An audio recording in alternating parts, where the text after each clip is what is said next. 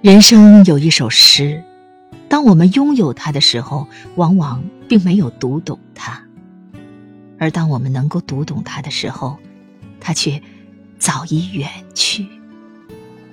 这首诗的名字就叫《青春》。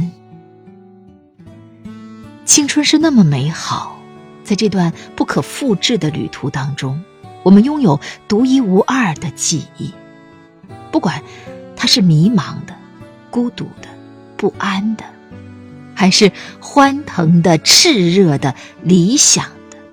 它都是最闪亮的日子。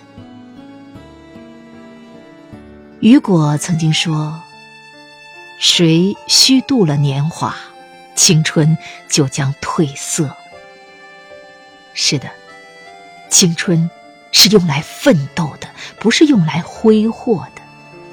只有这样，当有一天我们回首来时路，和那个站在最绚烂的骄阳下、曾经青春的自己告别的时候，我们才可能说：“谢谢你。”